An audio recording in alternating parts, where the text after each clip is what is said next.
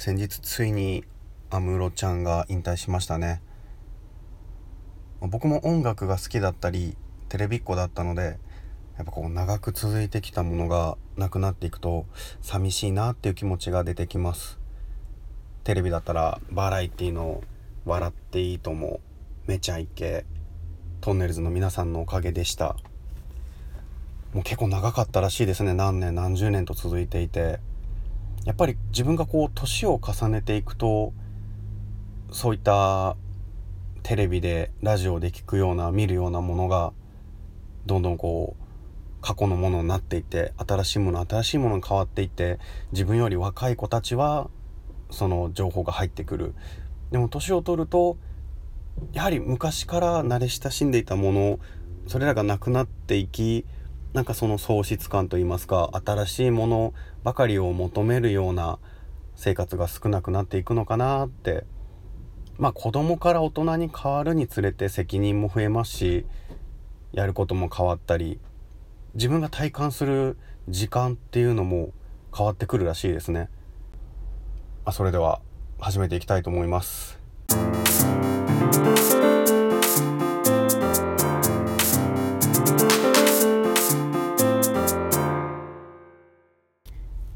やあれですね。あれですよ。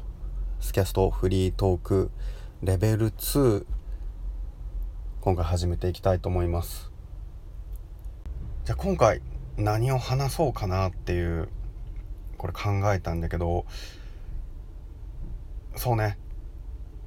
あのー、昔デリヘルで働いていた話っていうのをちょっとしようかなと思って。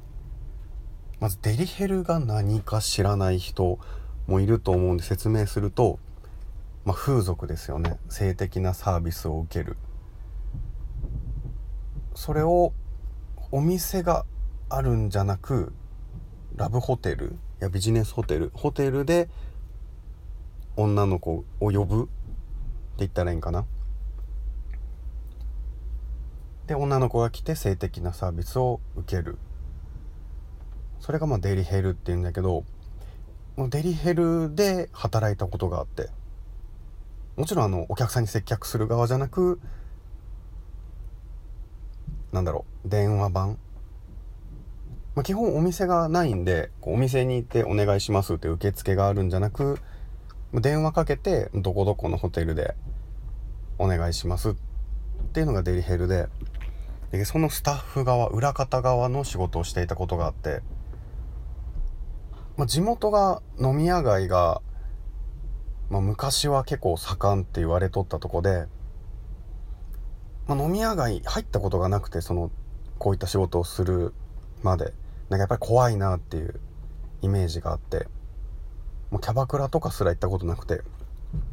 でまあ人の紹介からこのデリヘルっていう仕事をすることになってじゃあいついつ来てねってオーナーと面接みたいなした後にままず面接が、まファミレスに何時に来てで連絡もらってでま社会人として時間より早めに行って駐車場で待ってたらあのベンツもういかにもっていうベンツが入ってきてうわこれかなみたいな。もうなんか風俗とか飲み屋街とかも夜のイメージがイコールヤクザみたいなイメージだったからブーンって入ってきたらもう金髪の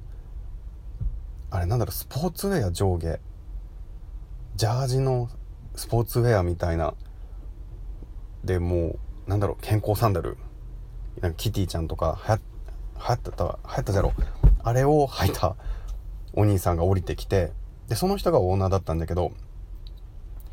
で面接して「おいいよ働いてみる?」「うん全然大丈夫。猿でもできる仕事だから」みたいな喋り方も独特な感じで。じゃあいついつどこどこ来てねって言われてでまあ働く初日。もう昼間もやっとんじゃけどもう夜メインで入ってくれって言われてで、まあ、暗くなった頃に待ち合わせ場所で待っとったらちっちゃいなんだろ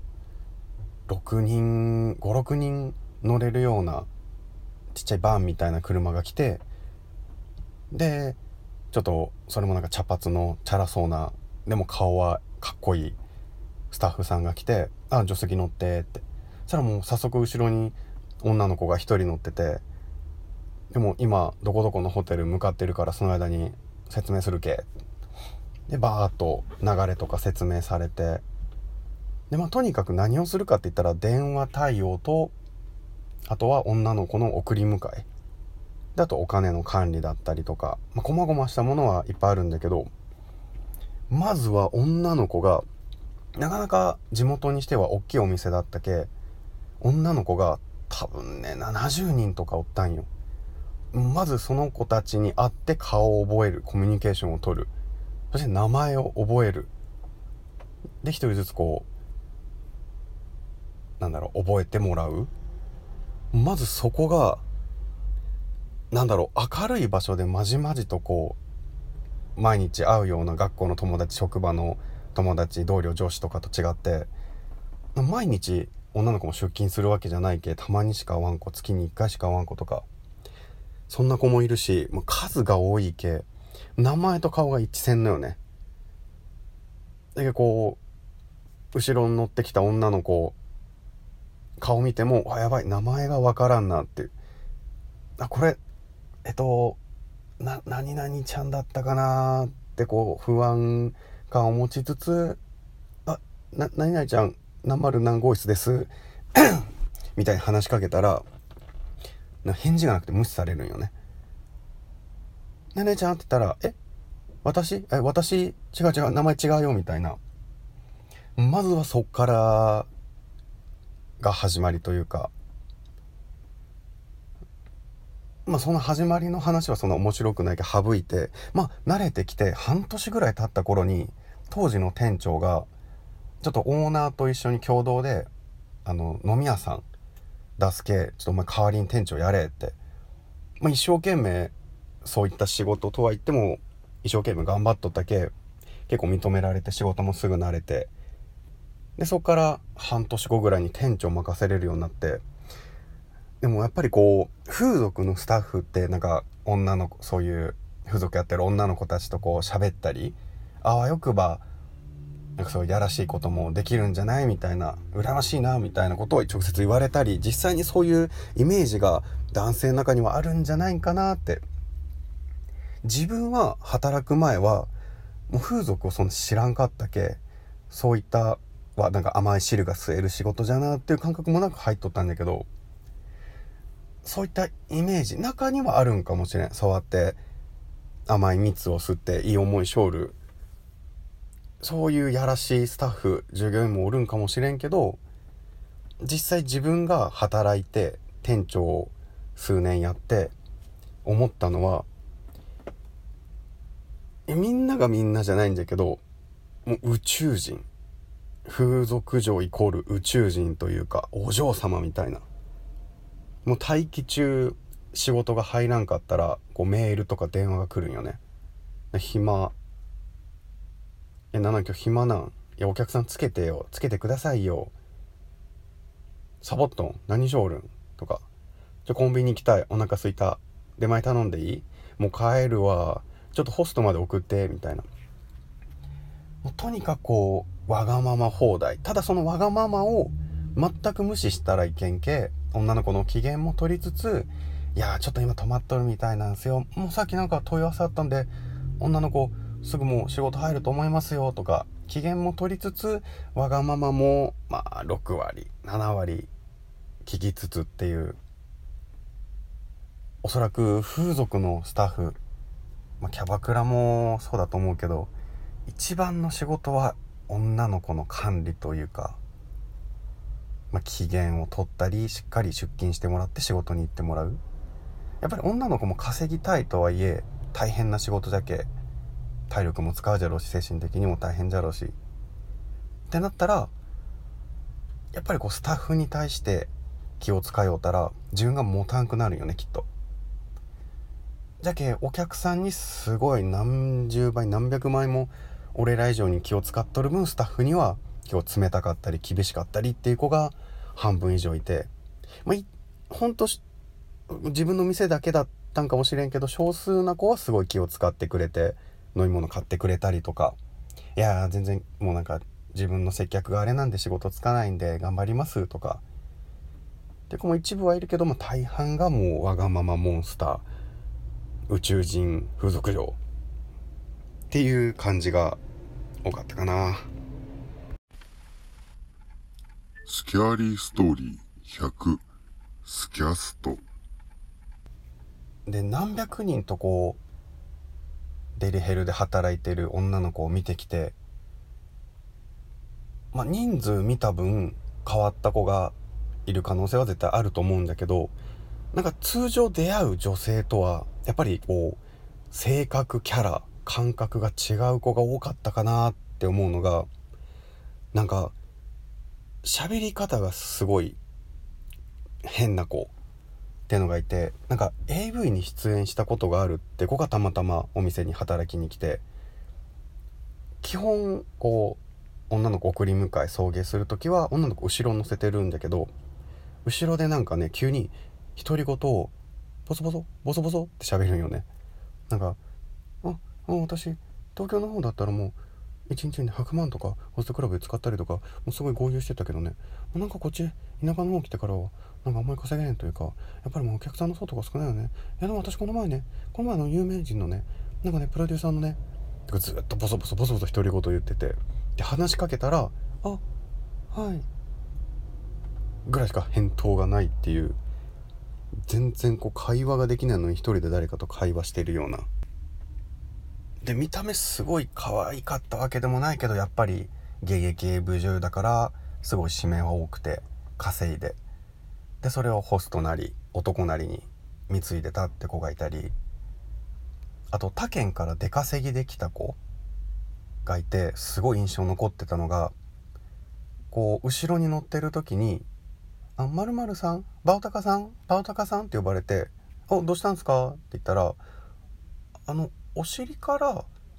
イチゴが出てきちゃってちょっとお客さんとこ行く前にコンビニ寄ってもらっていいですか？っていうおお尻からイチゴ？いやもう聞き返せなくて「ああ了解ですいいっすよすぐそこコンビニあるんで」ってコンビニ寄って。で、まあ、トイレ行ってもうほんと十十数分かな？帰ってこなくて「え何？お尻からイチゴって何？えあの女性が毎月来るあれ的なことなんかな。でもそしたら仕事行けなくなるし。えトイレ？トイレのこと？いちごえでも出た！いちごが出たって言ってたしっていう謎の発言をしてそのまま働き終わって地元に帰ってた謎のいちご出ちゃった発言の子とか。結構やっぱ変わった子が多くて、まあ、まともな子が大半だと思うんだけどなんかちょっとオタクっぽい感じの見た目ロリ系っていうかな幼い感じの子でそれも県外から新幹線乗って働きに来てた子でまずねあの自分が持ってる携帯のこのスマホケース？携帯ケース？